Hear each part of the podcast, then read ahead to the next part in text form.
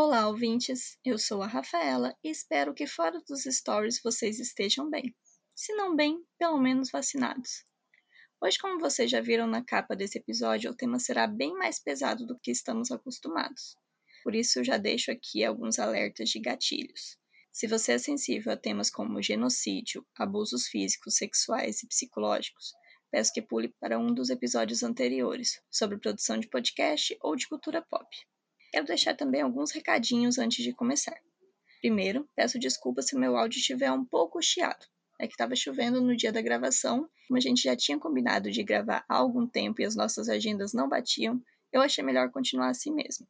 Não é nada assim, ó, oh, que não possa ser ouvido, mas não custa avisar. Eu garanto que vale a pena ouvir. Outro recadinho é uma resposta a uma pergunta sobre qual nicho do verbo podcastar. Lembrando que podcastar escreve podcastar, com um A, se vocês quiserem procurar nas redes. A princípio, o meu nicho era podcasts. Queria falar sobre produção, distribuição de podcasts. Mas as coisas foram mudando à medida que eu tive vontade de falar sobre outras coisas. Então o VP agora é sobre o que eu quiser falar, sempre com a garantia de qualidade e comprometimento que eu tanto prezo. Eu estou me organizando para continuar postando quinzenalmente e não deixar vocês na mão. Como é um podcast de uma pessoa só, eu peço um pouco de paciência e principalmente feedbacks para vocês. Por último e não menos importante, eu acho necessário ressaltar que tanto eu, Rafaela, quanto a minha convidada de hoje somos mulheres brancas e entendemos nossos lugares como aliadas à causa. Este episódio, de maneira alguma, busca roubar o lugar de fala de algum grupo étnico. É apenas para trazer informação e debate sobre temas que eu senti falta aqui na Podosfera. Mas, deixo de falar e vamos logo pro episódio. Então, para falar um pouco sobre a história e o genocídio das crianças indígenas no Canadá, eu convidei a historiadora Tácita de Assis Moreira, que trabalha com questões indígenas e decoloniais. Mas eu vou deixar que ela mesma se apresente e conte um pouco sobre o seu currículo e história para gente. Olá, olá pessoal. É, bom, como você já falou, né? Eu sou a Tácita Moreira, eu sou formada em História, em Licenciatura e Bacharelado pela Universidade Federal de Uberlândia, um campus de extensão que fica ali na cidade de Ituiutaba, em Minas Gerais. É, bom, a minha formação, basicamente, eu não tive muito contato direto das disciplinas com história indígena, mas quando eu tive contato com o tema, é, questionando com o professor, eu tentei inserir esse tema nas outras disciplinas que eu fazia. Então, desde 2015, eu tenho pesquisado sobre é, histórias indígenas, ensino da temática indígena, principalmente, né? É, e em 2019 eu entrei no mestrado é, em educação pela Universidade Federal de Uberlândia também. E agora estou finalizando. É, em dia 16 de setembro vai ser minha defesa, né, da, da dissertação de mestrado. E Uhul. a minha dissertação ela fala, é, ela fala sobre o potencial do audiovisual no ensino da temática indígena. O audiovisual é uma ferramenta que atinge vários sentidos, né? Então ela pode, ela tem esse esse poder, né, de é, influenciar muitas vezes, né, o que as pessoas enxergam sobre algo. E aí a gente pensou, pensou em pensar o, a temática indígena ou como as pessoas indígenas são representadas, né, é, nesse sentido também e pensar no ensino da história da temática indígena, né, das histórias e das culturas indígenas, para a gente tentar é, estabelecer outros, outras ideias, né? É, tentar fugir dessa, desse projeto colonial, desse projeto que faz com que as pessoas indígenas é, sejam vistas com olhares preconceituosos, racistas e tudo mais, né? Então a gente está nessa tentativa aí de decolonizar o, o ensino da temática indígena também. Acho que é isso. Eu dou cursos também, né? Cursos e oficinas é, ultimamente, né? E aí eu tenho focado bastante né, na, na temática indígena ultimamente. E aí vocês devem estar se perguntando por que eu escolhi esse tema. Eu estava na internet e vi o que estava acontecendo nos, nos, últimos meses, a questão do Canadá. E então eu, eu, gosto de me informar por podcasts, além de ler e tal, eu gosto de estar fazendo alguma coisa e ouvindo podcast. E eu não achei nenhum em português sobre o tema. Então eu falei, precisamos fazer agora. Então eu convidei a Tácita para falar um pouco mais sobre essa questão. Caso vocês estejam um pouco perdidos na questão, eu saio atropelando as coisas, eu vou dar uma breve contextualizada aqui do que aconteceu. Desde maio de 2021, as redes sociais foram bombardeadas pela descoberta de quase mil túmulos de crianças indígenas vítimas de abusos em antigos internatos católicos no Canadá. Essas crianças foram submetidas a um processo de aculturação e conversão violenta no país, ocorridos nos séculos XIX e XX. Estima-se que das quase 150 mil crianças levadas de suas aldeias natais, com e sem a permissão dos pais, cerca de 6 mil morreram nessas instituições, sob os cuidados da Igreja Católica e do governo, que tinham como parte do processo colonizador tirar as crianças indígenas de suas famílias e ensinar o modo civilizado, e aqui eu estou usando aspas, à força.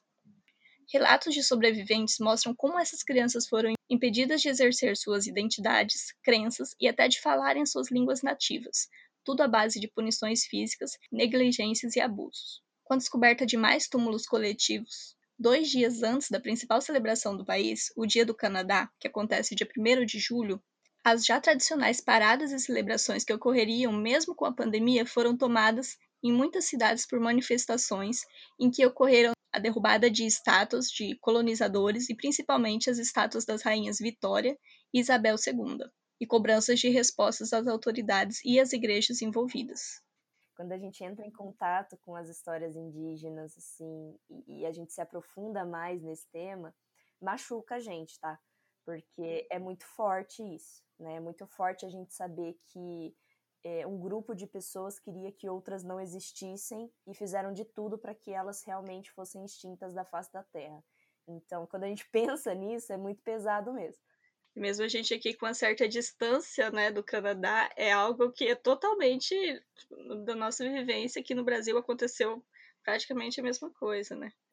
Antes mesmo da gente pensar no que é hoje essas derrubadas de estátuas, né? Ou, por exemplo, a queimada da igreja, também foi atribuída aos manifestantes indígenas, mas que é, também é um caso da gente pensar e investigar, porque queimar igrejas não é algo é, recente, né? As pessoas fazem isso há muito tempo, até para queimar é, documentos e coisas que possam provar, né? Algo em questão de justiça ou algo do tipo, né? Então, tem esses, esses paralelos, né? A gente tem a derrubada das estátuas.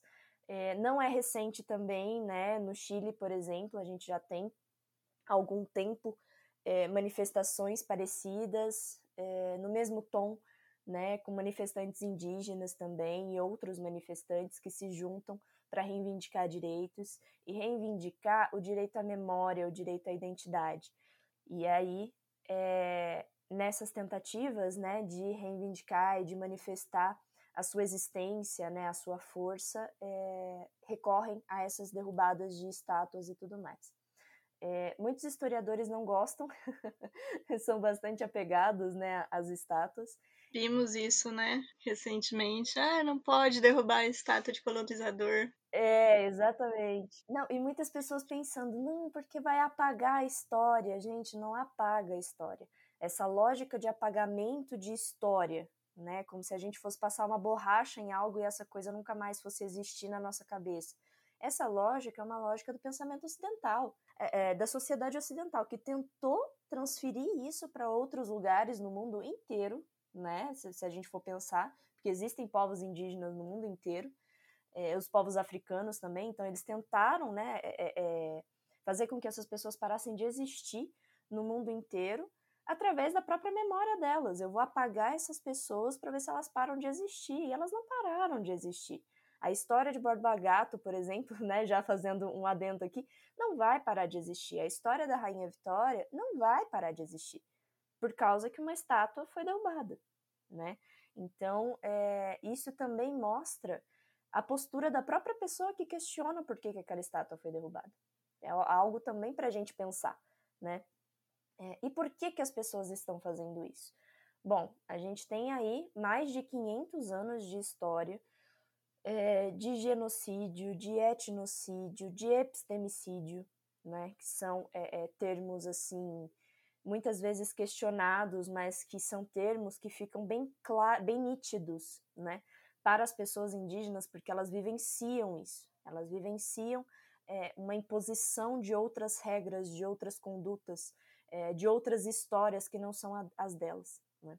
Então, ali no Canadá, a gente tem esse exemplo, né, é, não tão nítido quanto uh, talvez o mundo né, é, é, esperasse ou algo do tipo, até porque o Canadá é um país considerado, as pessoas né, que moram no Canadá são pessoas consideradas bastante formais, são pessoas consideradas bastante educadas, né, tem até um, uma, um clima, né, é um clima ali entre Estados Unidos e Canadá. Uma piadinha, né? que eles sempre pedem desculpa, obrigada. Isso, exatamente, né? Tipo, olha, aqui os Estados Unidos o pessoal é, é, escrachado, né? Não tá nem aí, mas ali no Canadá o pessoal é formal, é educado e nananã. E aí também tentam atribuir isso a, a, a aos povos que foram lá para colonizar, né? Então, por exemplo, no Canadá a gente tem os franceses e os ingleses, né? Ali nos Estados Unidos nem tantos, a maioria eram os ingleses, né? Apesar, apesar de ter povos de outros lugares também. Na América toda, né? A gente tem povos de outros lugares. E aqui ressaltando a América toda, então tudo isso aqui é América, não só os Estados Unidos. Então, é, o Canadá ele tem essa característica, né? E aí, é, por uma questão de localização também, né? O Canadá ele é um país que fica muito perto do Polo Norte ali e é muito frio.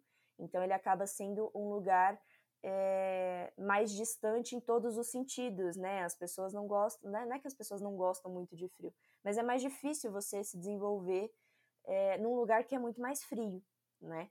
Então, se você vai pensar, né? Nossa, onde eu vou morar, onde eu vou ficar e tudo mais, né? E em contraponto a isso, tem as populações indígenas que moram lá há milhares de anos, né? A gente tem um histórico, por exemplo, do Canadá, de populações, eh, de é, vestígios arqueológicos que foram encontrados lá que tem cerca de 40 mil anos, 40 a 60 mil anos. Então é muito tempo, né?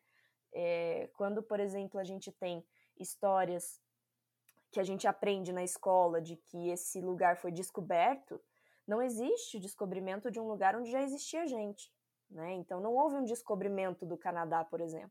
O Canadá não se chama Canadá, né? O Canadá ele tem outros nomes também. Então é, é importante a gente entender esses processos né, de, de contato, é, de imposição e tudo mais. Né? É, há um tempinho atrás eu fiz um curso sobre história indígena do Canadá e na época esse curso só existia em inglês, então como eu não tenho muito domínio é, do inglês, eu tive um pouco de dificuldade, eu não consegui terminar ele, mas é um curso que é oferecido por aquela plataforma Coursera, e ele é, ele é organizado pelos professores é, da Universidade de Alberta, que é uma, um lugar que é bem, é, não isolado, mas ele é bastante interiorano ali no Canadá, né? Não fica perto das capitais, por exemplo, das cidades maiores, né? É, das cidades mais metropolitanas, digamos assim, né?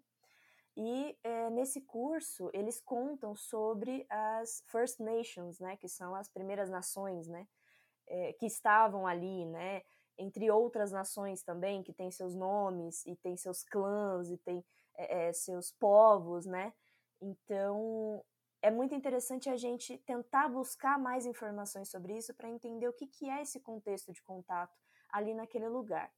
É, tem relatos, por exemplo, de chefes de aldeias ou de povos inteiros, né, que tiveram é, conversas com lideranças é, dos colonizadores, né, só que e, fizeram acordos, né? Por exemplo, olha, eu te dou é, um espaço para você criar, né? Para você é, se criar, para você criar seus filhos, para você se estabelecer aqui, mas a gente vai ter que dividir esse espaço, tudo bem?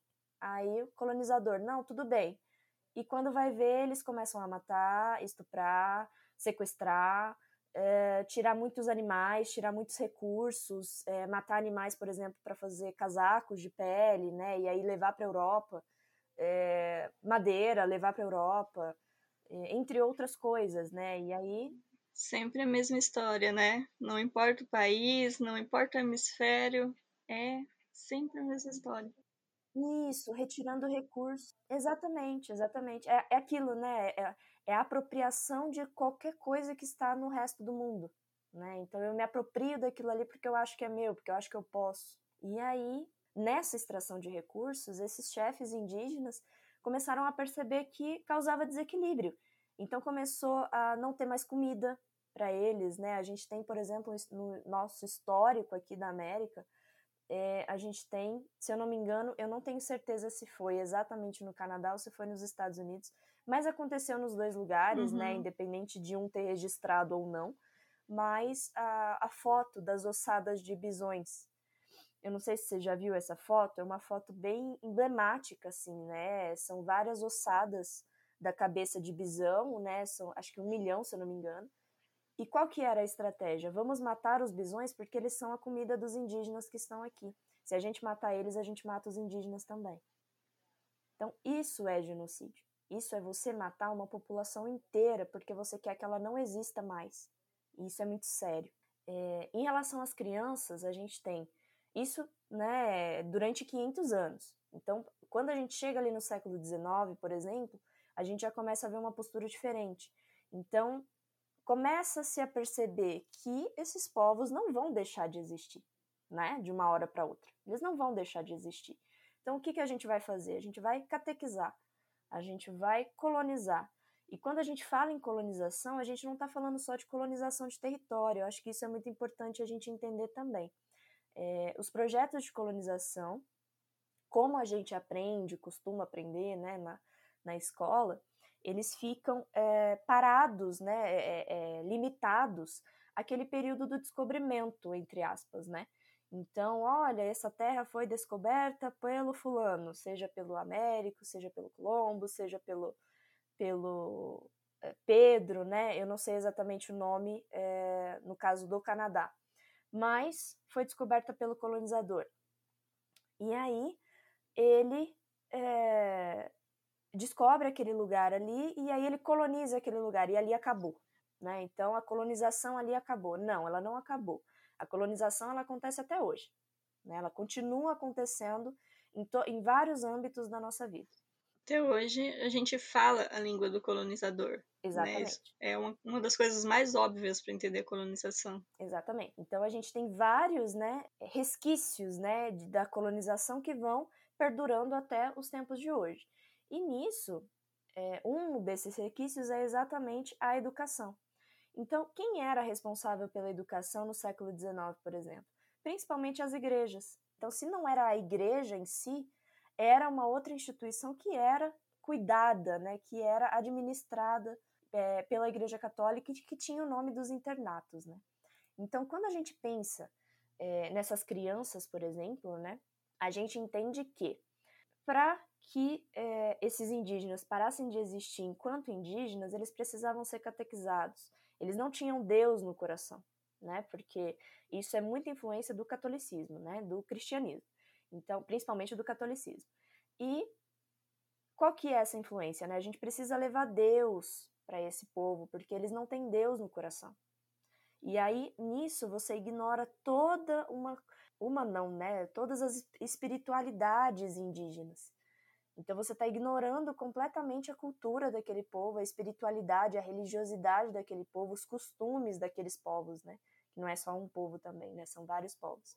Então, é isso que a igreja faz quando ela é, tenta se inserir nesse âmbito, né, ou no território mesmo é, do Canadá. E para que, que eles fazem isso também? Né? Para angariar fiéis. Eu preciso ter mais fiéis para minha igreja, porque a minha igreja está perdendo fiéis. Eu preciso ter mais gente para minha igreja.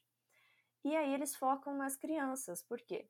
Tecnicamente, na cabeça, né, no, no pensamento é, desses povos europeus, da igreja e tudo mais, as crianças elas são como receptáculos vazios. Então a gente pode simplesmente chegar, pegar essas crianças e fazer delas, moldá-las como a gente quiser, né? E nisso ocorrem vários processos, né? Por exemplo, muitas crianças são sequestradas. Elas foram, né, sequestradas, elas foram retiradas à força mesmo da família, e outras já não, né? Outras já foram mais, é, como que se diz assim, não convidadas, mas é, existia uma proximidade diferente, porque existem relações diferentes, né? A gente não pode dizer que todas as relações foram extremamente violentas. como por exemplo essa que eu falei do chefe que conversou com o, a outra liderança, né? Então houve uma conversa ali, houve um acordo ali. Então às vezes nesse acordo as crianças também eram é, direcionadas para essas igrejas também. Mas a maioria delas a gente pode entender que eram levadas à força sim. É, era algo, ainda é, né? Algo bem impositivo, né? Então vocês têm que entrar na nossa lógica e às vezes até o número de pessoas era bem menor do que dos povos indígenas que existiam ali no lugar, mas essa força da imposição que não existe, né, ou não existia na, na vivência e na cosmologia dos povos indígenas, ela acaba sendo é, crucial nesse, nesse sentido, né, de, de obrigar essas outras pessoas a uh, aceitarem, é, o meu Deus, né, o Deus da Igreja Católica, o Deus do cristianismo. E aí elas serem educadas, perderem, é, é, perderem não, ou pelo menos o sentido era com que elas não falassem mais a língua, não tivessem mais os costumes, né? E elas não pararam de agir da forma como elas agiam antes. Então, porque isso fazia parte da vivência delas, da vida delas. E nisso elas eram castigadas, elas eram direcionadas, né, é, é, nesse sentido, assim, de, do, do próprio castigo mesmo, né, a gente sabe que a, a igreja, ela já tem o costume, né, atualmente eu não sei, talvez não publicamente, né, não de forma, assim, é, nítida, né, mas a gente sabe que os castigos eram usados como forma de, entre aspas, educar, né, então é importante a gente entender isso também. E atualmente, né, a gente tem uma situação é, caótica, não só no Canadá, como em toda a América, em relação aos povos originários, aos povos indígenas, porque atualmente a gente tem as redes sociais. Então, as pessoas elas estão, as pessoas indígenas, né, estão ganhando as redes sociais e estão expondo situações de violência, expondo históricos, né, sejam das próprias famílias ou seja de povos inteiros, né, ou outros povos também, como a gente está fazendo aqui agora, né, a gente está pensando nisso, mas ao mesmo tempo eu estou pensando lá naquele, na, na Mari Cassila, por exemplo, que é uma indígena canadense que eu sigo, ela mostra, né, ela produz conteúdo digital e ela produz muito conteúdo falando sobre a atual situação dos povos indígenas ali e principalmente do povo dela, né? Então, olha, eu sou isso, eu sou é, Inuit, se eu não me engano, que ela é, e eu vou lutar pelo meu direito de existir, e de existir da forma que eu, é, é, não que eu acho correta, mas da forma que é coerente com a minha realidade, da forma que é coerente com a minha espiritualidade, com a minha vivência, com a minha forma de ver o mundo, né? É, e aquilo, né, que a gente já falou, o Canadá ele não é chamado só de Canadá, ele tem outros nomes também para essas pessoas. Ele existe de outras formas para essas pessoas e isso precisa ser considerado na atualidade também. E então hoje a gente tem ainda, né, um, um relatos de muita violência lá no Canadá e principalmente violência relacionada a mulheres indígenas. Então as mulheres indígenas elas são sequestradas, elas são abusadas, né? sexualmente, elas são muitas vezes elas são é, vulneráveis, né? Elas são as pessoas mais vulneráveis lá do Canadá. Elas sofrem seis vezes mais violência do que outras pessoas no Canadá e isso é muita coisa, né? Para uma população que é 4,9% da população do Canadá. Então, isso é muito significativo quando a gente pensa na violência contra os povos originários é, há mais de 500 anos. Né? Então, é, isso é muito, muito complicado, assim, quando a gente pensa, né? E, e é um assunto muito complexo, né? Mas a gente precisa buscar saber mais, né? Então, eu acho que as redes sociais, elas estão apresentando muitas informações hoje para nós e é, apresentando essas situações não de forma, como que a gente pode explicar, assim, de forma ríspida, né? De forma chocante, como por exemplo um noticiário, né? Se você entra na, na no Google, né, um, ou um buscador da vida, é, e você pesquisa sobre a violência contra os povos originários do Canadá, você vai encontrar notícias bizarras, assim, é, a situação é muito complicada. Eu tenho uma colega, por exemplo, né, e falando de uma proximidade maior que a gente tem com o tema, né, eu tenho uma amiga que mora lá no Canadá atualmente, ela é brasileira, né, e ela mora no Canadá, ela está estudando e trabalhando lá já tem, acho que cerca de três anos por aí.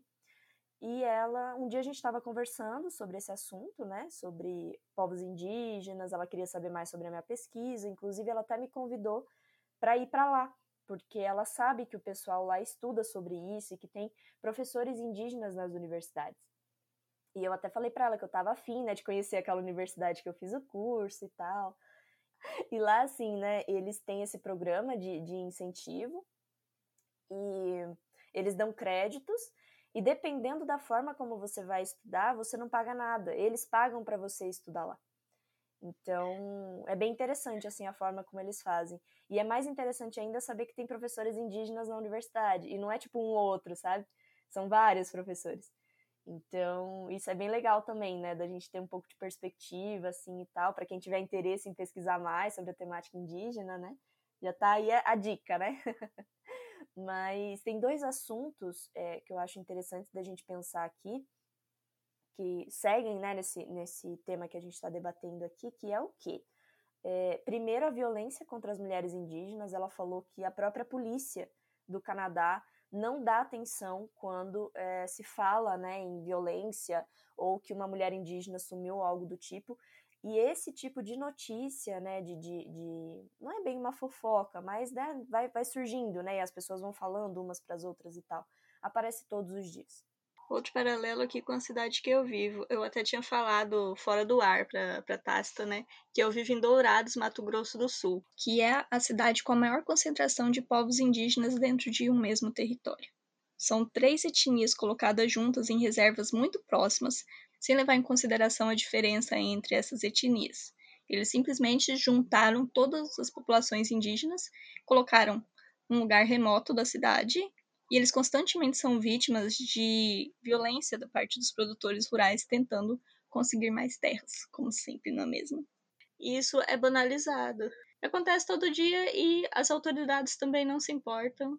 E ninguém fica sabendo, né? É, é terrível isso, né? Porque você pensa, tecnicamente, quando a gente vai pensar na uh, posição, na postura da polícia, por exemplo, diante da sociedade, a polícia ela foi feita para defender, mas defender quem? Historicamente falando, enquanto né, é, é historiador, a gente sabe que a polícia ela foi criada para defender é, os nobres, né, a, o império no caso. Só que aí, com o tempo, ela foi. Uh, a, as ações da polícia, né, elas foram redirecionadas, digamos assim. Então, por exemplo, se acontece de alguém te assaltar na rua e tiver alguma polícia perto, ela vai te defender, ou pelo menos a gente espera que defenda, né? Sim. Mas isso também vai depender é, do seu grau de, de, de, tom de pele, né? Então, a gente sabe que, né, quanto mais escura for sua pele, mais a polícia também vai desconfiar de você, né? Não da pessoa que levou seu celular. E assim, não importa se é lá no Ártico, são os povos inuites, se é, é no, no finalzinho do Chile, populações tradicionais vão ser desrespeitadas, vão ser invisibilizadas. Exatamente. Então, é, é algo Exatamente. que acontece na América toda. Impressionante. Falando né, o recorte só dessas populações, porque tem outras populações que também acontecem coisas semelhantes. É assim, se você não é branco, você vai ter dificuldades é, você vai, a sua vida vai ser dificultada né, por esse projeto é, colonizador. Então, basicamente é isso, né? Você não tem o direito a existir. E aí, o que, que acontece quando a gente pensa em manifestações como essas, né, de derrubada de estátua e tudo mais? É uma reivindicação do direito a existir. Eu quero existir, eu estou existindo, vocês precisam me ouvir porque eu tenho o direito de existir. É um direito humano, né? Quando a gente vai pensar lá na Declaração dos Direitos Humanos, né? É o direito humano existir e vocês precisam, né? É a obrigação de vocês permitir com que eu exista. Um direito que, que vocês estão tentando acabar com ele desde exatamente, sempre. Exatamente, desde que vocês enfiaram na cabeça de que eram os donos do mundo e não são, né? Então, é bem complicado, né, quando a gente pensa nisso, né? Outro dia eu tava, eu cheguei a essa esse insight, digamos assim, porque às vezes a gente está tão preso em alguma situação ou, ou num tema, né? Esse tema aqui, por exemplo, é específico, a gente se propôs a falar sobre isso. Mas quando a gente começa a refletir, a gente para e pensa: caramba, meu, um lugar que às vezes, por exemplo, igual Portugal, acho que não tem o tamanho do Rio de Janeiro, tem o tamanho do Rio de Janeiro, um negócio assim. Um lugar que é tecnicamente menor, né, que outros lugares no mundo, decidiu tomar conta do mundo inteiro. E aí você pensa, que língua que é falada no mundo inteiro? Sabe, a gente tem o mandarim também, só que o mandarim ele é, é tem uma, uma, uma, questão complexa ali, né, que é, é, pelo fato de a população ser muito grande. Então, mas tirando isso, né, eu, por exemplo, não vejo assim um, uma escola de mandarim muito fácil, mas escola de inglês tem três numa rua Exatamente. Só. Como chamavam antes o reinado da rainha Vitória, né? Onde o sol nunca se põe, porque tinham colônias Exatamente. no mundo inteiro. Isso não é legal, isso é horrível. Por que ter orgulho disso? E aí, é, ah, você falou uma palavra agora muito interessante, né? O orgulho, né? Então, muitas vezes as pessoas falam, ah, mas por que, que a gente vai comemorar o orgulho de alguma coisa, né, e tal. Eu falei assim, gente, se você se é tirado o seu direito de existir, né, e você quer reivindicar um direito a essa existência e tudo mais, como que você não vai se orgulhar de quem você é? Hoje a gente tem, por exemplo, os jovens indígenas, né, as pessoas mais jovens, elas têm orgulho de ser indígenas, mas os antepassados delas, às vezes uma geração atrás ou duas, né, os pais ou os avós, nem podiam falar que eram indígenas, senão eles eram mortos. E mortos, assim, com um tiro na hora, assim. Né? A gente tem aqui no Brasil, por exemplo, histórico, né, de, de pessoas, é, até em documentários e tudo mais, que falavam, né, ah, eu não podia falar que eu era indígena. Eu tinha que falar que eu era qualquer outra coisa, menos indígena. E, e, até por isso, no censo que a gente tem do IBGE, né, do Instituto Brasileiro de Geografia e Estatística, é, a gente tem a definição de pardo, né, e por muito tempo, os povos indígenas se definiram como pardos ou como negros, porque não existia a definição de indígena.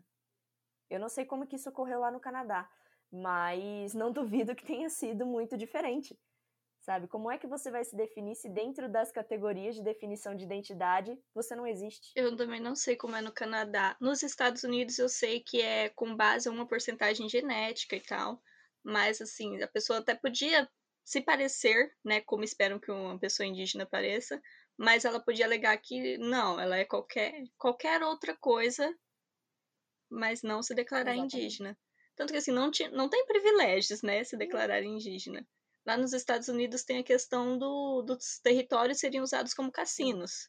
Então você não tem privilégio nem de ter seu território. É, então, e, e os cassinos também é uma situação bem complexa, né? Porque, por exemplo, você Aí a gente pode pensar nisso em todos os âmbitos, tá? Quando a gente pensa tanto no Canadá, quanto nos Estados Unidos, quanto em outros lugares também aqui no Brasil. Que é o quê? É, você proíbe a pessoa de ser quem ela é.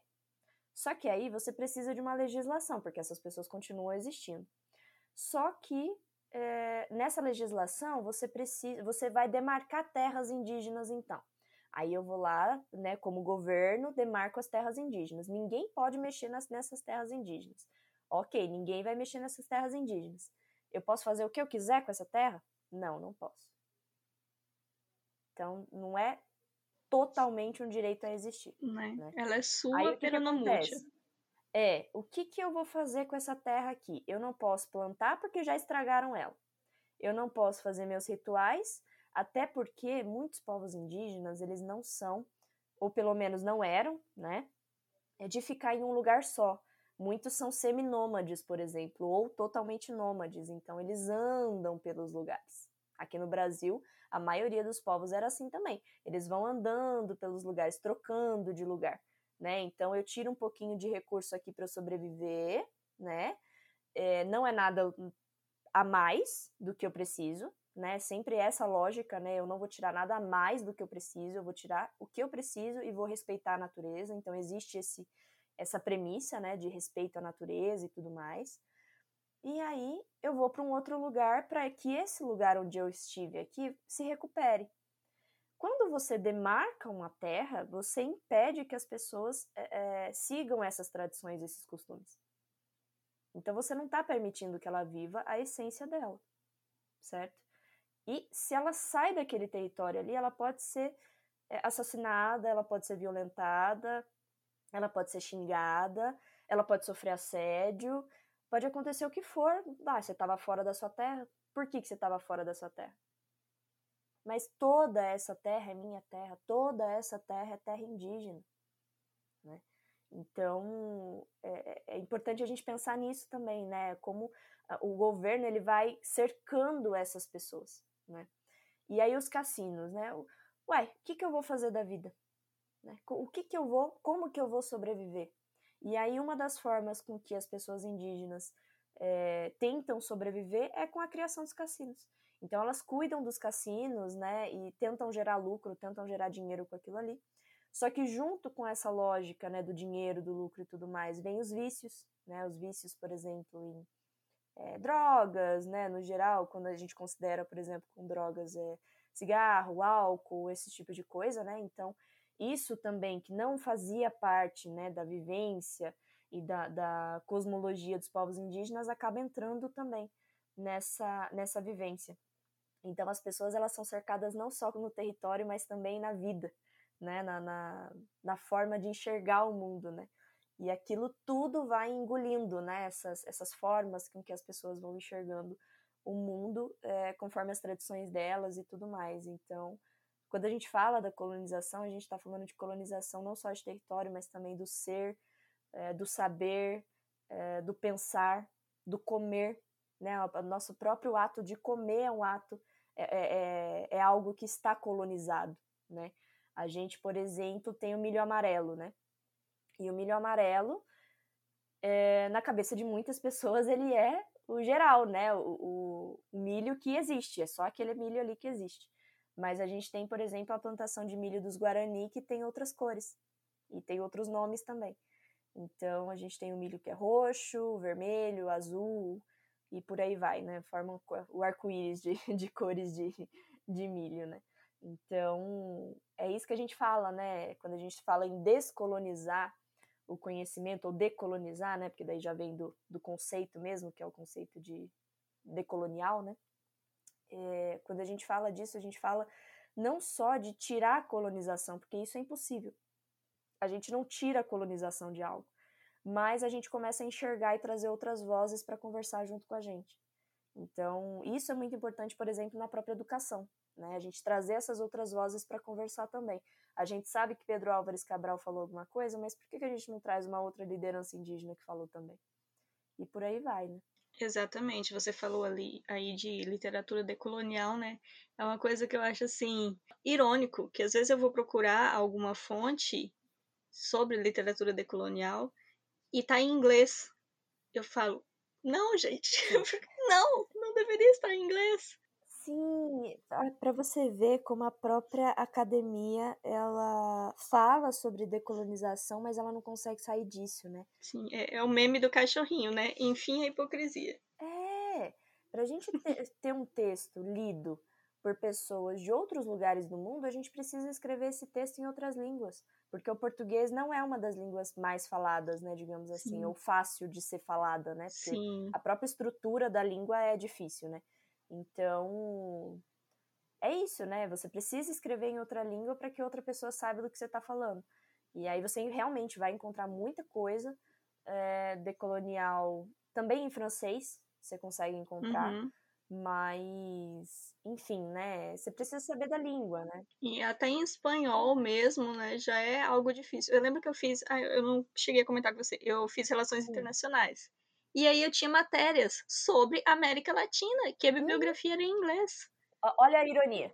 Com teorias. Né? Eu, a hipocrisia, né? Gente, é, não. É... E é algo que a gente ainda está muito colonizado, gente. Muito sem noção. E América Latina, o que é América Latina, né? Não, é, aí já entra toda a discussão em explicar para as pessoas que é quem é Latina? é latino, né? Já é outro, outro podcast. É. Porque, olha. Exatamente. É isso, né? Assim, a gente tem voltando né, para a questão das estátuas, por exemplo, né, a gente fez toda essa, essa contextualização para que as pessoas entendam que não é apenas uma estátua, né, é uma dor que está sendo carregada ali junto. E que ela não vai apagar só porque aquilo ali foi derrubado. Né? A pessoa ela pode derrubar a estátua ali, virar a esquina e alguém atacar ela simplesmente por ela ser indígena. Eu acho que é isso, né? É simplesmente. É simplesmente pela pessoa ser não ser branca e ser indígena, nesse caso, né? ela não tem o direito Uhum. a existir. Né? E na verdade ela tem sim. É como se as estátuas fossem um lembrete eterno, né, de Exatamente. tudo que elas sofreram.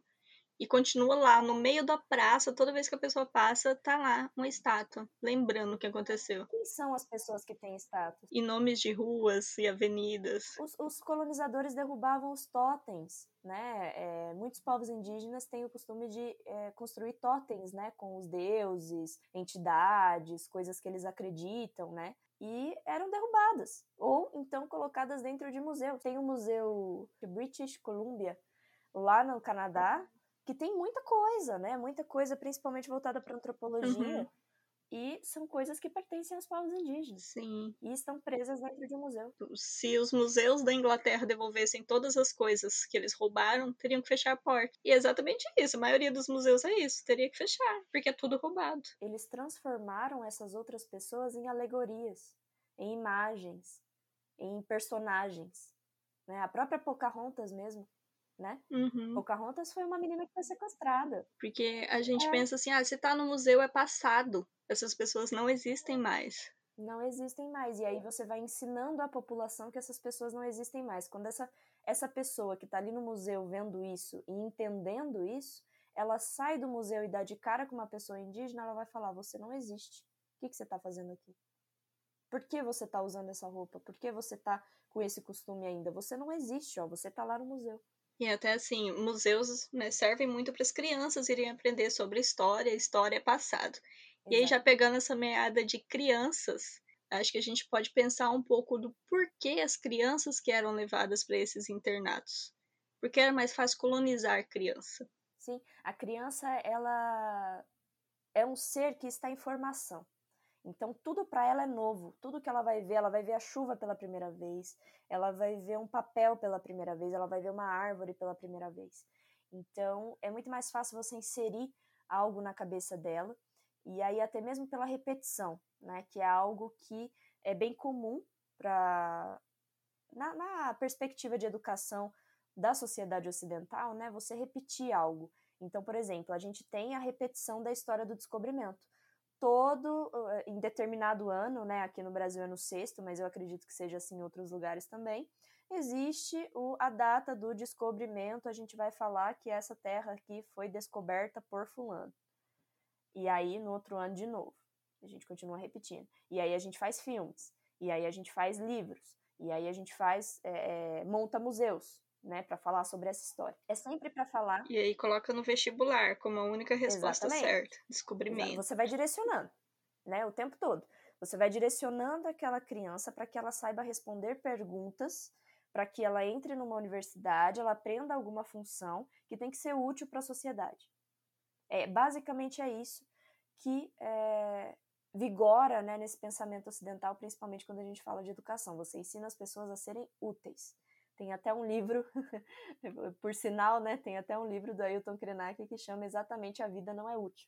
Eu sugiro né, a leitura desse livro, é um livro muito bom. É, então, e, e, fala exatamente sobre isso, né? A gente não precisa ser útil, né? É, nesse sentido, né? A gente precisa viver, a gente precisa entender o que, que é esse espaço em que a gente vive. E isso faz muita parte da cosmologia dos povos indígenas, diferente da é, ideia de mundo, né, da visão de mundo dos povos é, europeus e que foi imposta em outros lugares também. Então, é nesse sentido, né? As crianças, elas são levadas, porque é, hoje em dia, por exemplo, se a gente for pensar na escola, a criança sai de, de casa, ela vai para a escola, ela entra dentro da instituição escolar, e aí ela senta na cadeira e ela passa lá quase o dia inteiro, né? Digamos assim.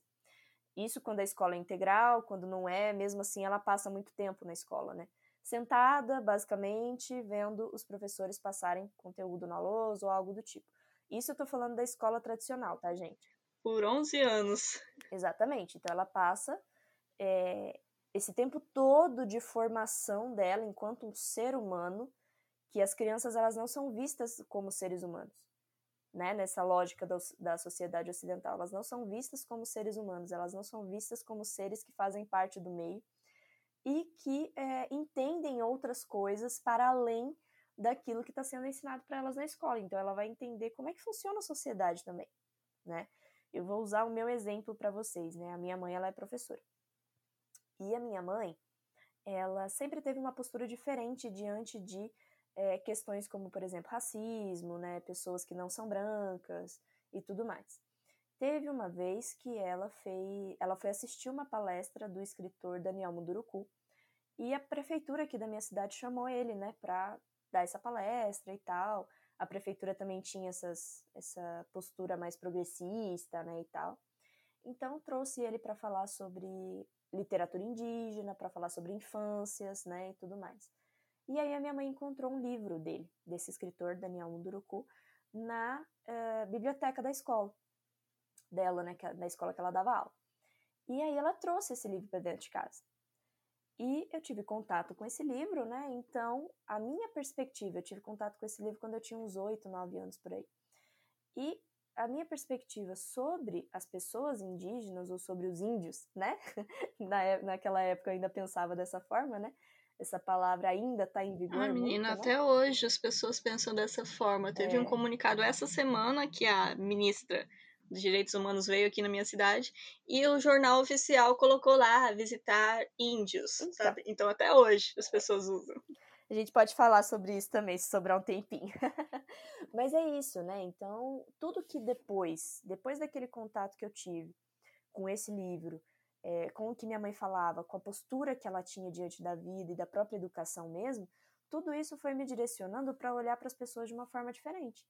Então, quando eu via na escola que tratavam o índio, entre aspas, né, de uma certa forma, e aí eu ficava questionando, eu falava assim, será que é assim mesmo?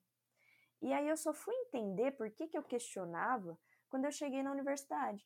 E aí eu tive contato com a temática indígena. Eu falei, olha só, eu acho que eu posso é, criar alguma coisa, né, é, produzir alguma coisa, inclusive agora que eu estou produzindo conteúdo também digital, né, eu posso produzir alguma coisa que faça com que as pessoas entendam as pessoas indígenas de uma forma diferente, de uma forma mais adequada à realidade das pessoas indígenas e de uma forma com que elas escutem as pessoas indígenas. Então, para você ver como a educação é uma coisa muito forte na vida de uma criança. A forma como você vai é, é, tratá-la, né? E isso aí eu estou falando em toda a sociedade, tá? não só de uma instituição como a igreja, como a escola e tudo mais, mas toda uma sociedade que é responsável pela educação dessa criança, é, a forma como essa sociedade vai tratar ela é vai dizer o que, que ela vai ser quando ela estiver maior, né? É, e aquilo, né? O próprio escritor Daniel Munduruku ele fala, né? Muita gente pergunta para uma criança, né? O que, que ela vai ser quando ela crescer? Como se ela só fosse se tornar algo quando ela crescesse como se ela já não fosse algo enquanto ela é criança. Então isso é muito importante da gente entender, né? Entender as crianças enquanto crianças. Elas são crianças, são seres humanos menores, seres humanos pequenos, mas são seres humanos. Por isso que é fundamental, né? A primeira infância, todas as influências que a criança vai ter nesse período. E aí, até na questão do Canadá, eu vi alguns documentos da Comissão da Verdade e tinha lá algumas partes falando exatamente isso que você comentou sobre apagar uma população, apagar a existência deles. E por que crianças? Porque as crianças são mais fáceis de colonizar. As crianças são uma, uma página em branco, né? Elas não vão ser tão resistentes, elas vão aprender o novo. E se você pegar, isso está escrito lá no documento, crianças mais jovens ainda, melhor, que elas não vão se lembrar da cultura Sim, delas. Você tira totalmente elas é. do, do, âmbito delas, né? Eu acho que isso é, é, importante da gente entender também, que elas são retiradas do ambiente Sim. em que elas vivem com as famílias, né? E elas não foram devolvidas, não. né? Ou foram mortas, né? Como a gente viu lá, Sim, mais de mil, como a gente... mais é, de mil ossadas, né? Enfim. E é interessante é, pensar. E declarações, assim, de sobreviventes, né? Teve algumas pessoas Acho que as pessoas já morreram, né? Porque foi no. Não, minto. Há, há uns 30 anos atrás, esses internatos ainda estavam sim, abertos. Se eles ainda tinham as mesmas práticas, a gente não sabe, né? Não foi divulgado. Mas muitas declarações de sobreviventes parecem com aquelas declarações de sobreviventes do Holocausto, é, sabe? Exatamente. É algo assim, passou por um trauma pessoa não podia ser ela mesma, e até hoje tem aquilo pesa. Sim, sim. Tem relatos, é. né, de vários relatos de pessoas que falam, por exemplo, que uh, sabem a língua, né, perderam um pouco às vezes, mas não falam por medo. Então elas não falam a própria língua. E a língua para os povos indígenas é algo que faz parte dessa dessa existência, né, dessa forma de existir.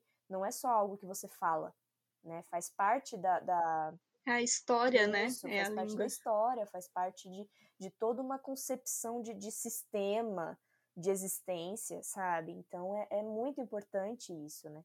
E aí a gente pode pensar, isso que você falou agora, né, do, de, de, relato, de relatos de vítimas de, do Holocausto e tudo mais. A gente tem, por exemplo, eu não quero chegar num nível de comparação é, complicado, né, porque seria também muito feio a gente comparar dores aqui, né? Eu não gosto Sim. disso e de forma alguma. Sim, acho que é mais Mas... assim para as pessoas, porque esse tema do Canadá não é tão conhecido, é... então é mais assim para traçar um paralelo, é, né? Então, não tem como aí, comparar realmente. Por que, que, não é conhecido? Você entendeu onde que eu quero chegar? Tipo, por que, que não é conhecido, sendo que quando a gente fala de holocausto, a gente está falando de uma coisa específica, né?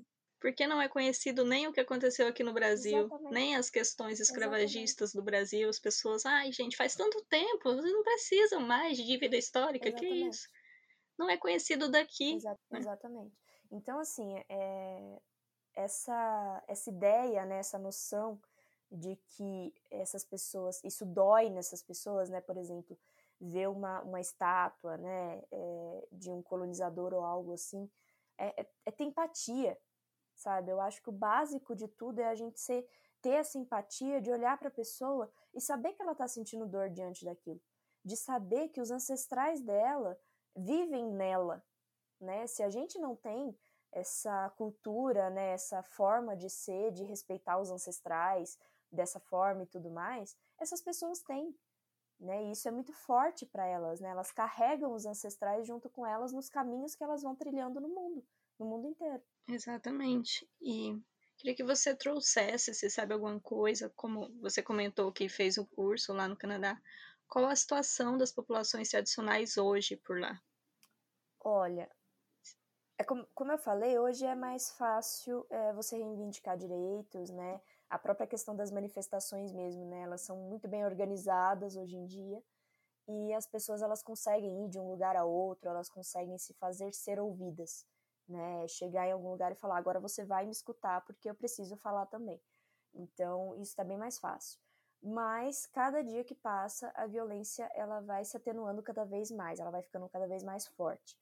É, então, a gente tem, por exemplo, quadros, é, como eu já falei, né, que mulheres são sequestradas, é, a violência sexual e até mesmo a prostituição é algo muito que acontece muito lá, né? Então, não existe. É aquilo que a gente fala, né? Se você não é uma pessoa branca, é mais difícil de você conseguir um emprego.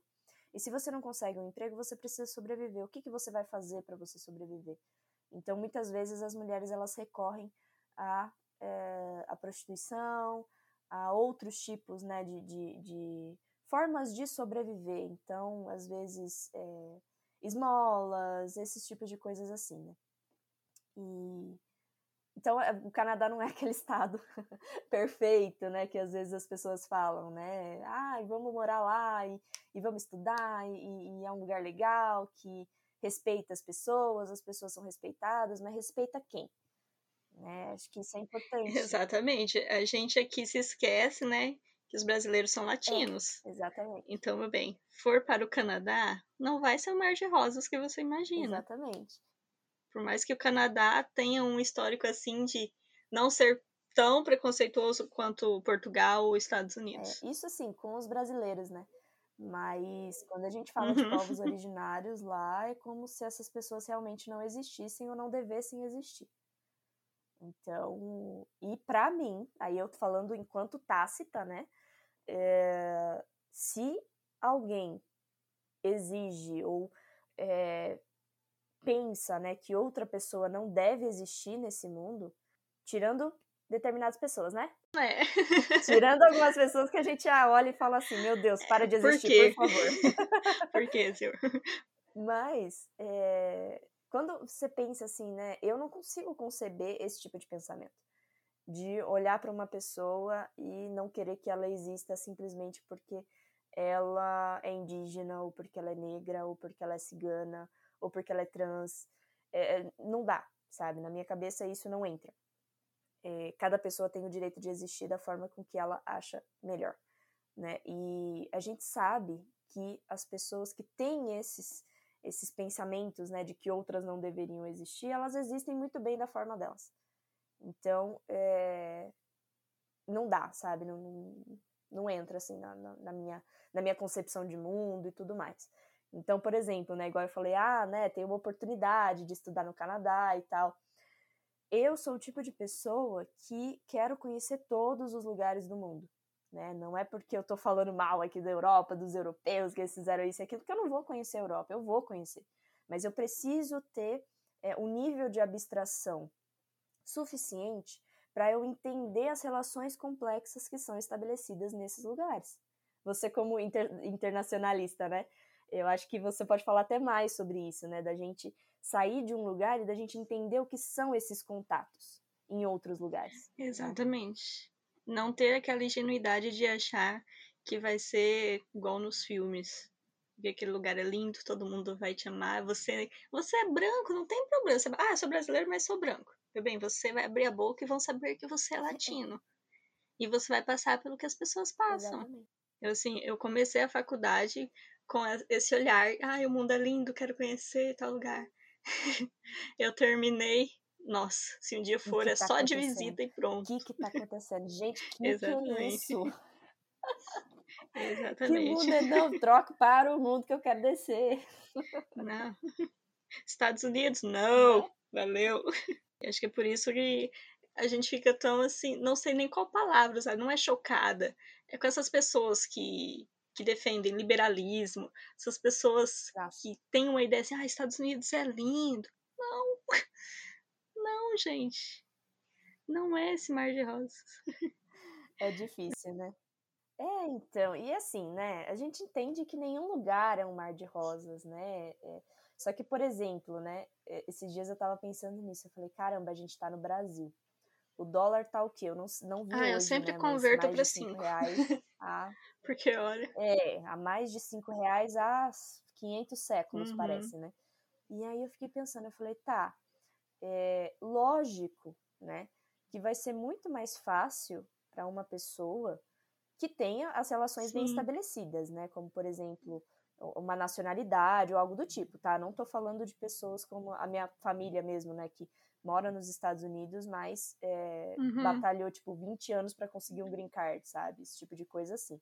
Eu tô falando de pessoas que têm, por exemplo, dupla nacionalidade, essas coisas assim. É, a pessoa vai para fora, ela vai para os Estados Unidos, por exemplo. E aí ela vive lá. Cara, quem não quer ganhar em dólar? Não é verdade? Exatamente. Quem não quer ganhar em dólar, não é verdade? Porque é, é o parâmetro. Sim.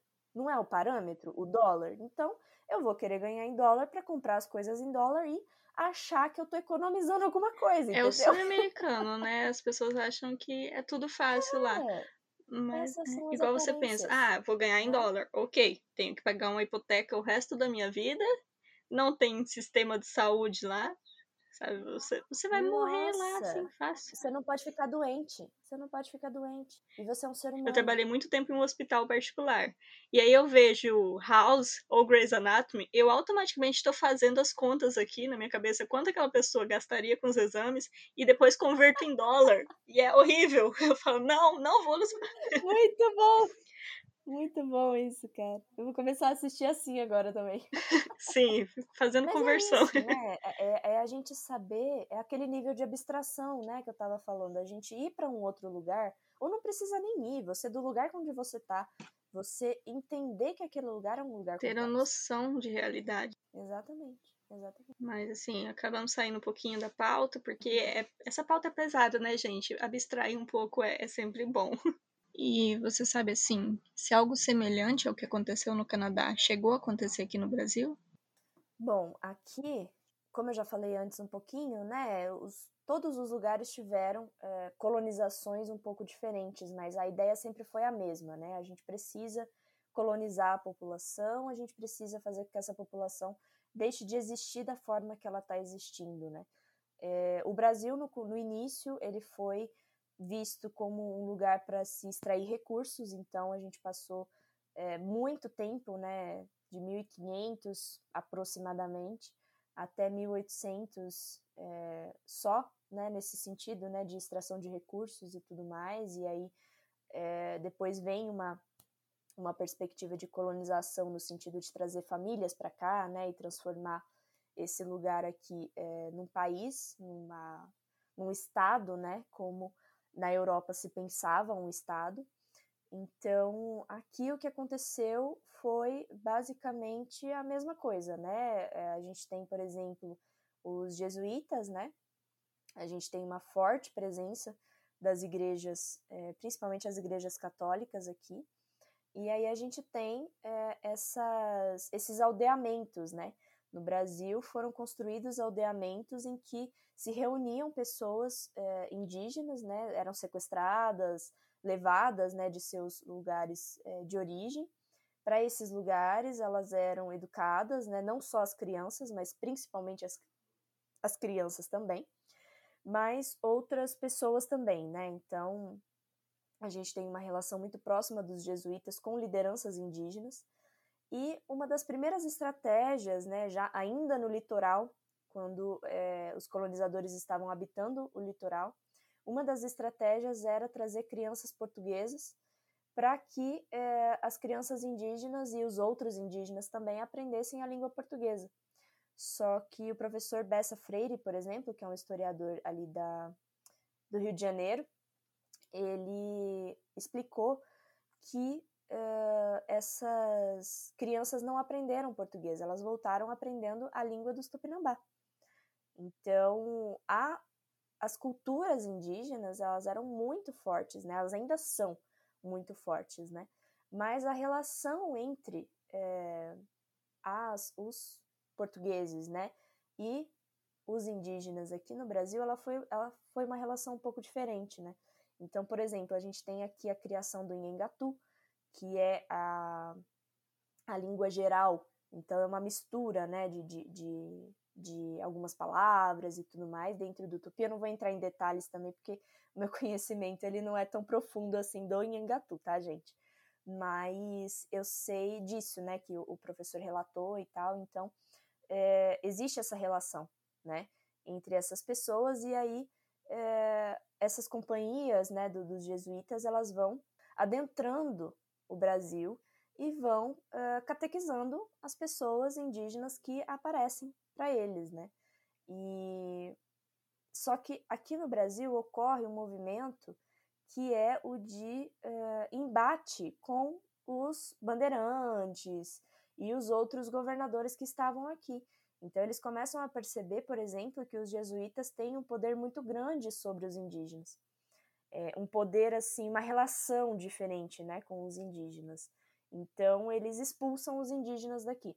Os indígenas não, perdão, os jesuítas daqui. Então é, essa expulsão dos jesuítas faz com que é, as pessoas indígenas elas sejam tratadas como escravizados também, né?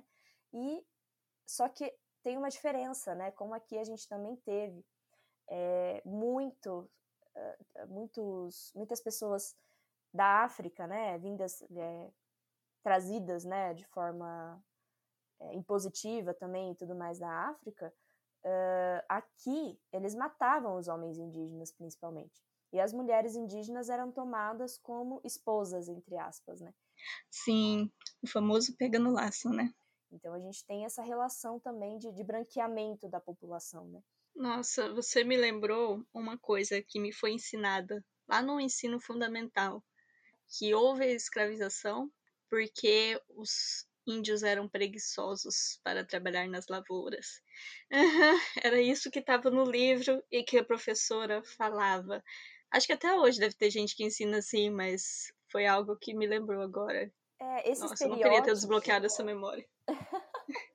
esse estereótipo do indígena, do índio preguiçoso, né? Ele também foi criado para é, justificar a, violência, né? Então, essa pessoa é preguiçosa, ela precisa trabalhar. O que eles queriam dizer era que você precisa entrar na minha lógica de trabalho, que é a lógica de trabalho da Revolução Industrial, principalmente. Então você precisa entrar na minha lógica de que você tem que trabalhar oito horas por dia, sendo que na cosmologia dos povos indígenas é, deveriam trabalhar, sei lá, três horas no máximo. Né? E aí o resto do dia seria usado para fazer outras tarefas, outras coisas, para conversar, enfim, coisas que faziam parte dessa cosmologia, né? Dessa ideia de mundo. Então, esse estereótipo do indígena preguiçoso surge disso. Aqui no Brasil, os escravizados é, negros, né, os escravizados vindos da África, eles foram direcionados para as fazendas de engenho, tá? Que é uma informação que a gente é, não costuma ter nas escolas também, não. Agora, os outros lugares do Brasil era escravização de, de pessoas indígenas. Então, muitas vezes até pagavam né, um valor assim irrisório de alguma coisa, até tem aquela história de trocar serviço por espelho, né, essas coisas assim. É, então era nessa lógica, né? Uhum. Faz sentido, né? Mas quanto mais distante do litoral, Isso. mais difícil levar os escravos. É, exatamente. Então a maioria deles ficou no litoral, nas fazendas de engenho, e outros lugares, como por exemplo os próprios Arcos da Lapa, lá no Rio de Janeiro, foram construídos por pessoas indígenas, por escravizados indígenas. Então existia essa essa prática, né? Só que ela foi ocultada nos currículos escolares e tudo mais. E deram preferência para falar sobre a escravidão, né? E aí a gente tem hoje em dia também esse termo que também foi mudado para escravização e tudo mais, e tem toda uma lógica também. Né? Ainda assim, bem por cima, né? Que falam porque a gente, muita gente ainda é, nega que exista dívida exatamente. histórica. Então e aí a gente tem, por é exemplo, é aqui no Brasil, o índice de suicídio entre os jovens é um dos mais altos do mundo. Né? Então, se a gente tivesse, por exemplo, um país só com pessoas indígenas, é, seria disparado o primeiro país com o maior o índice de suicídio é, entre outros países no mundo. Então, isso é muito sério, principalmente é, para o pessoal de Mato Grosso, né? Então, esse movimento das pessoas indígenas de se manifestarem, de buscar, de reivindicarem direitos e tudo mais, ele é um movimento que não surgiu agora. Ele surge dessa reunião de dores né? Não só dos ancestrais, mas de ver o seu amigo se suicidando, né? Se matando porque é, ele não é aceito na sociedade. Inclusive tem um documentário é, que eu gostaria de indicar aqui para vocês assistirem, que é um documentário rápido, ele não é demorado e ele é super didático. Ele fala de vários âmbitos, né? Dessa relação entre é, pessoas indígenas, terras indígenas, pessoas não indígenas. Ele chama A Sombra de um Delírio Verde. Ele está disponível no YouTube, super fácil, A Sombra de um Delírio Verde. E ele tem cerca de meia horinha, mais ou menos, e fala sobre uh, o álcool, né? A inserção, a, o incentivo, né? A criação do álcool e tudo mais aqui no Brasil e como que isso impactou a vida das pessoas indígenas. Inclusive fala sobre essa esse deslocamento, né, de povos indígenas para esse território que você falou, onde as pessoas vivem, né? e que não cabem todas as pessoas dentro desse território.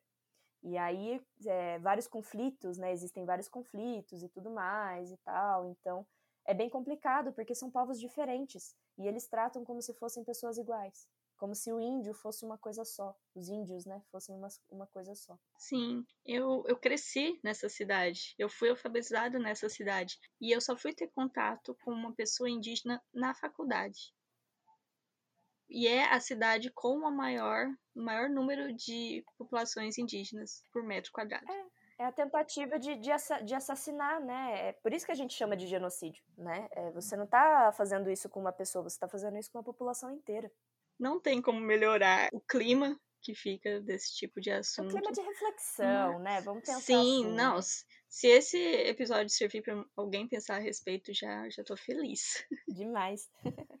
Bom, então a gente falou muito sobre os processos de colonização, sobre a violência sofrida por povos originários e sobre o Canadá, principalmente, né? E eu queria trazer um pouquinho aqui do que as manifestações, os protestos ocasionaram. Se teve alguma novidade, se alguma lei, algo foi feito a respeito. Na verdade, não, né? Como era de se esperar.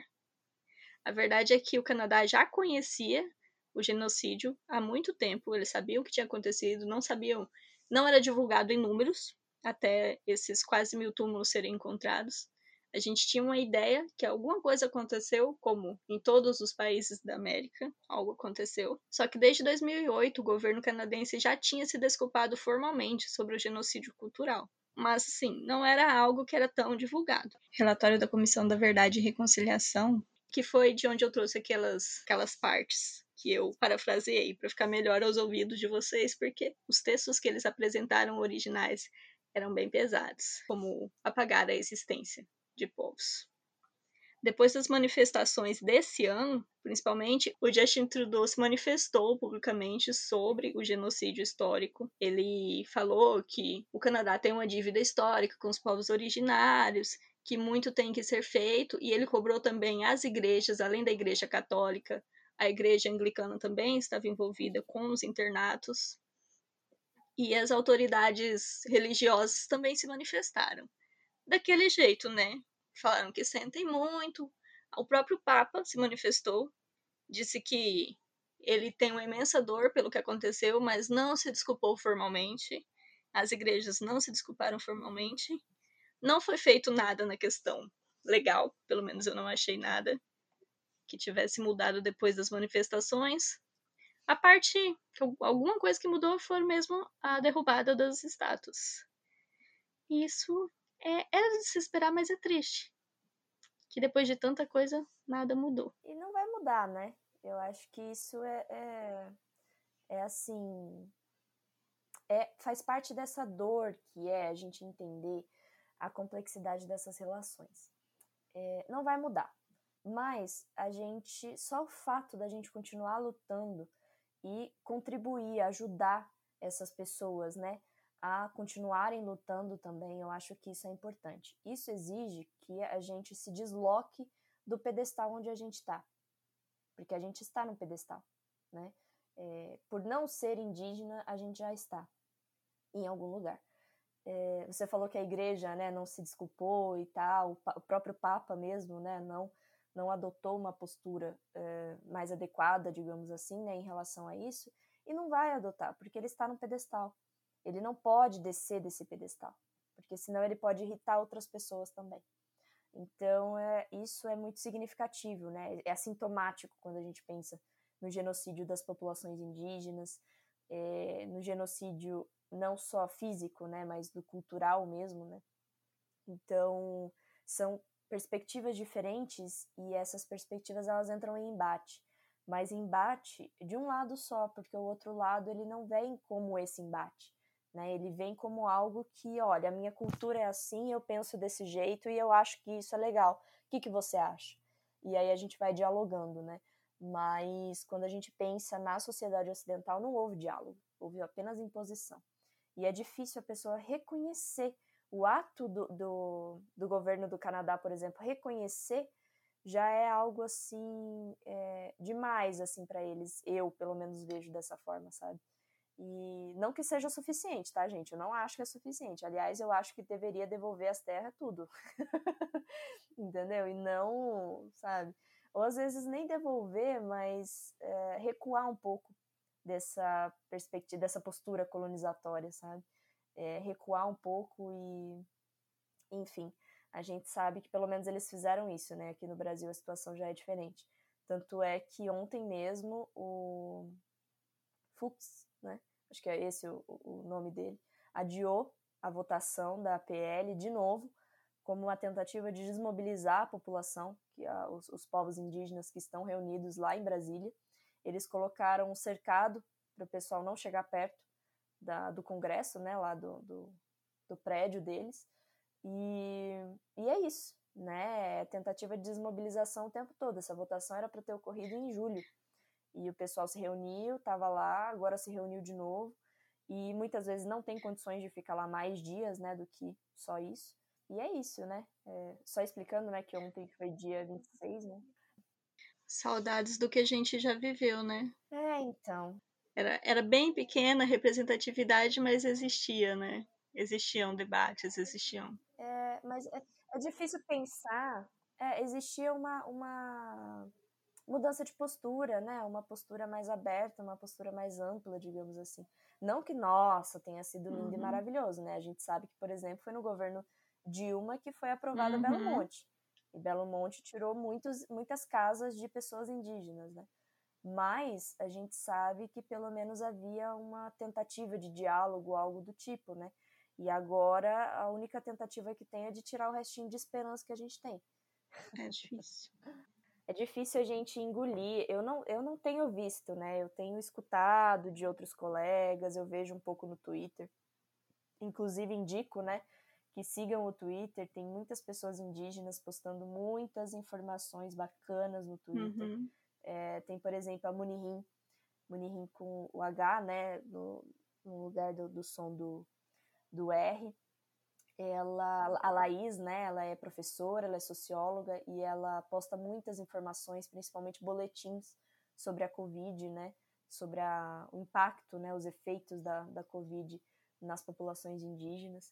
E aí eu tenho acompanhado dessa forma, né, porque Sim. acompanhar mesmo, de procurar saber dessas coisas, eu não consigo mais. Eu não consigo, mexe muito, né, com, com a gente, assim, que cresceu num estado de direitos então é muito difícil, né, a gente entender isso. Inclusive eu estou falando aqui com você olhando para uma figurinha da do eu não sei se é um almanaque, deixa eu pegar aqui.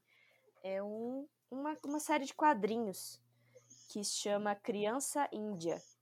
E ele tá com a cabeça do presidente espetada num espeto. Justo. e aí eu tô falando com você olhando para ela assim, ó, ah, delícia. Agora, para finalizar o nosso papo, que já rendeu bastante, dá até para fazer um outro podcast, fica aí a ideia. Eu queria pedir as suas indicações de filmes, livros, séries, para os nossos ouvintes se informarem um pouco mais sobre o tema. Ih, várias, né? várias. Vai falando aí que eu posto. Em relação à história dos povos indígenas no Canadá, a gente tem vários, né? E depois eu te passo os links se você quiser, né? Para ficar mais fácil de, de postar e tudo mais. Mas tem, por exemplo, uhum. o filme The Grizzlies, que é de 2018, ele está disponível no YouTube. E ele fala sobre a relação é, entre um professor que se muda para o Canadá e ele vai trabalhar numa escola local é, de uma aldeia indígena. E aí vai falando sobre essa relação dele com os alunos e tudo mais. Tem também We Were Children, que é um documentário. Ele também está disponível na internet, mas não no YouTube, então tem que procurar. Depois eu te mando o link certinho. Ele também fala sobre é, as crianças que foram obrigadas a frequentar as escolas e, enfim, né, toda essa relação com as escolas, as famílias e, e essa distância, né, da, das culturas e tudo mais. Tem também o Highway of Tears, que é de 2015, você falou, né, que só encontra coisas em inglês e, tipo, realmente é isso que tem, tá, gente? É muito difícil encontrar outras coisas que estejam, pelo menos, dubladas, né? É. Faz sentido, né? Faz sentido nesse é, caso exatamente. porque é do Canadá, né? Não faz sentido é. quando é sobre mas existe muita coisa sim, em inglês sim, sobre a América Latina. E esse Triste. documentário, ele fala sobre as mulheres indígenas desaparecidas ou assassinadas, né? Então, como aquele caso que eu falei para vocês, que a minha amiga mesmo falou, né? Olha, a polícia aqui não se importa com isso, né? E, enfim, é, tem esse também. Tem o Angry Inuk, que é também, uh, fala sobre o, esse aspecto cultural dos Inuit de uh, caçar focas né, e tudo mais, e aí tem toda uma relação com a legislação da, da União Europeia, né, que proíbe caça né, as focas pequenas e tudo mais, mas isso também impacta a vivência dos povos indígenas lá, então é como se dois mundos entrassem em conflito, né, sobre duas ideias de mundo entrassem em conflito. Então é muito importante a gente entender também essas perspectivas, né? Aí tem também na Globoplay, então ele é mais fácil de ser é, encontrado. É Terra Selvagem. Não tem protagonismo indígena, mas fala sobre é, as, a história né, das mulheres e dessa, dessa relação de preconceito, abuso e tudo mais em relação às mulheres indígenas. Filme que foi filmado nos Estados Unidos mesmo, né? E tem dois atores que são conhecidos. Eu acho que é interessante nesse sentido, né? São dois atores que são conhecidos. Eles fizeram uh, Vingadores, então são bem conhecidos, né? E aí a gente consegue assistir eles em outros papéis também, né? E aí é isso. Eu acho que de filmes são esses, né? Depois, uma coisa que eu sugiro muito às pessoas que façam, né, para que a gente consiga decolonizar ou descolonizar, né, as nossas práticas, as nossas mentes, é, os nossos ouvidos também, né? Ouvir pessoas indígenas, ouvir cantores indígenas. A gente tem, por exemplo, a Caê Guajajara, é, a Solto MC, que são rappers indígenas, né? É, a Solto, eu acho que ela é de São Paulo, a Caê é do Rio de Janeiro. Tem outros também, tem o grupo Bros MCs também, que é um grupo de rappers indígenas. A gente tem também no Instagram, aqui no Brasil, a Alice é, Patachó, que é uma jovem indígena ativista. Ela também está se formando agora em humanidades, então ela, ela apresenta muita coisa nos canais dela, tanto no Twitter quanto é, no TikTok quanto no Instagram também. Para saber mais sobre o pessoal do Canadá, eu sugiro seguir a Marika Silla, Marika com K. Ela fala muito sobre isso, né? Também tem o Notorious Cree, que é James, eu acho que é o nome dele. Ele também é um indígena, eu não sei se ele mora exatamente no Canadá, mas é, é nessa região, né, da, da América do Norte lá.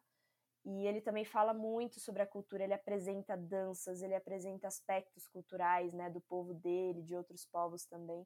Vai apresentando outras pessoas, é isso que eu acho legal também, né? A pessoa não apresenta só o que ela produz, mas ela apresenta o que outras pessoas fazem também. É, e é muito legal também, né? Deixa eu ver se eu tenho mais.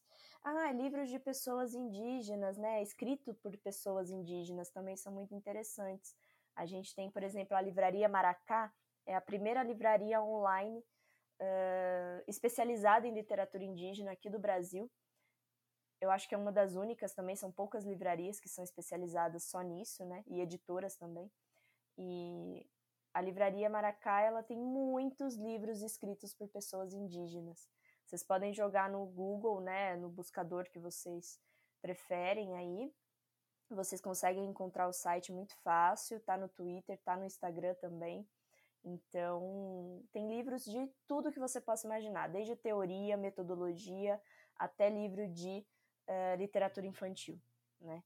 Então, é muito interessante também dar uma pesquisada e aí começar a seguir pessoas indígenas, né, para que a gente consiga descolonizar as nossas redes sociais também. Sim, não basta só a gente branca universitária falar sobre sobre essas questões. Tem que seguir as pessoas, não como objeto de estudo, né? Mas seguir as pessoas como verdadeiros pesquisadores e influenciadores do tema.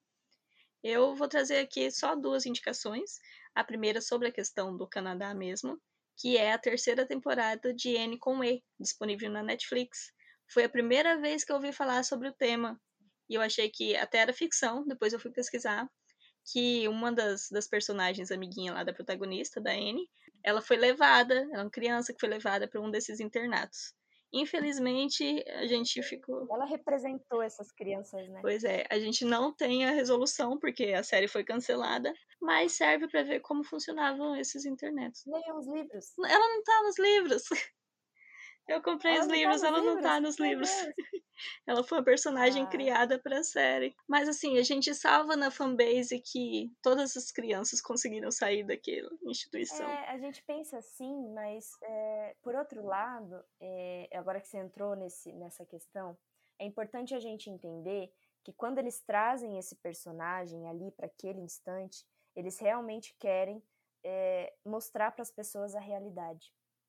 Então é chocante, mas é realmente para chocar, porque talvez isso faça com que as pessoas se desloquem desse lugar, desse pedestal que a gente estava comentando agora há pouco. E eu tenho certeza que, da mesma forma que eu me interessei para pesquisar o assunto por causa de uma série, de um personagem que nem está nos livros, muita gente também se interessou. Então, acho que já serviu ao propósito Ai, de informar. Acompanhem, acompanhem essa atriz. Ela chama. Nossa, o nome dela é tão difícil. Quentil. Se não me engano, é, é, assim, eu não sei se pronuncia dessa forma. Mas essa atriz que fez a Cacuete, ela vai fazer a Katara. É Katara? Acho Olha, é Katara, sim. Personagem do, da, do, live action. Isso, do Avatar. Olha, gente, eles fazer. acertaram agora. Sim, com certeza. Muito massa, né? Eu falei, acompanhem, né? Porque a gente precisa acompanhar uhum. mesmo o trabalho, né? E ela é uma ótima atriz. ela é muito boa mesmo. Sim. E aí, uma outra, menos assim, não que N seja divertida, né? Mas pelo menos é mais leve em certo ponto. Uma outra um pouquinho mais pesada é o filme Terra Vermelha, que foi filmado aqui em Dourados e fala muito sobre a questão de disputas territoriais entre indígenas e produtores rurais. Tá no YouTube também. Esse filme é muito bom. Bom, então eu acho que eu acho que a gente terminou. Terminou não, né? Só esse assunto por enquanto. Tem muita coisa mais a ser conversada. Se quiser gravar outro episódio sobre algum tema, esteja convidada desde já. e aí, para finalizar, eu queria que você passasse os seus contatos e eu passo os do Verbo Podcastar. Sim. Bom, eu estou no Twitter e no Instagram com profatasse, que é o meu projeto né, de produção de conteúdo digital. Então, eu falo muito sobre histórias e culturas indígenas e sobre aprender a ensinar a, sobre né, a, a temática indígena.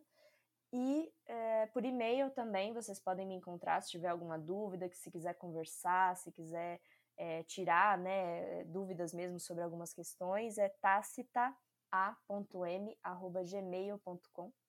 E eu acho que é isso, né? Tô nesses, nesses canais, vocês me encontram mais fácil no Instagram mesmo.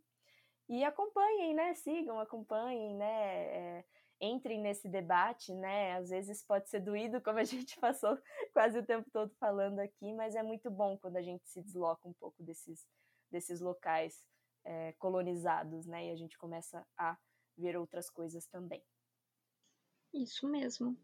O Verbo Podcastar é Verbo Podcastar em todas as redes. No Twitter é Verbo Pod. Dá uma passada lá no Instagram, que é onde eu vou colocar todas as indicações da Tácita e mais algumas coisinhas, alguns trechos do episódio, só para vocês conferirem. E é isso. Temos mais alguma coisa para falar? Ah, eu queria agradecer demais a oportunidade, né, a paciência, né, a oportunidade também de falar sobre isso, porque não é sempre que as pessoas querem uhum. falar, né? A, a gente sabe que as pessoas querem falar bastante, né? Mas alguns assuntos muitas vezes, até por achar que não tem domínio, que não deve falar, né, ou algo do tipo, mas todas as pessoas devem falar sim sobre as coisas, né? E a gente precisa sim debater e conversar sobre as coisas. A gente precisa entender o que é o diálogo, né? E eu acho que hoje aqui a gente teve um momento muito bonito assim de diálogo, né? E de conversa sobre isso. E, e, acho que é isso. Nossa, eu que agradeço você ter topado participar. E assim, meu podcast é mais egoísmo mesmo, porque eu quero aprender as coisas e aí eu convido as pessoas. Então, Sim. aí quem ouvir aprender junto, melhor ainda, mas na verdade eu que quero aprender. A gente aprende ensinando, ensina aprendendo, Sim. é isso aí. Temas que precisam ser falados, né? Então é sempre bom. Mas fica Muito aí convite para mais episódios, não só da questão indígena, Sim. o que quiser falar. Obrigada por quem ficou até aqui. E não esqueçam que verbo podcastar se escreve verbo podcastar com CA em todas as redes, menos no Twitter que é verbo pod. Fala com a gente lá. Tchau!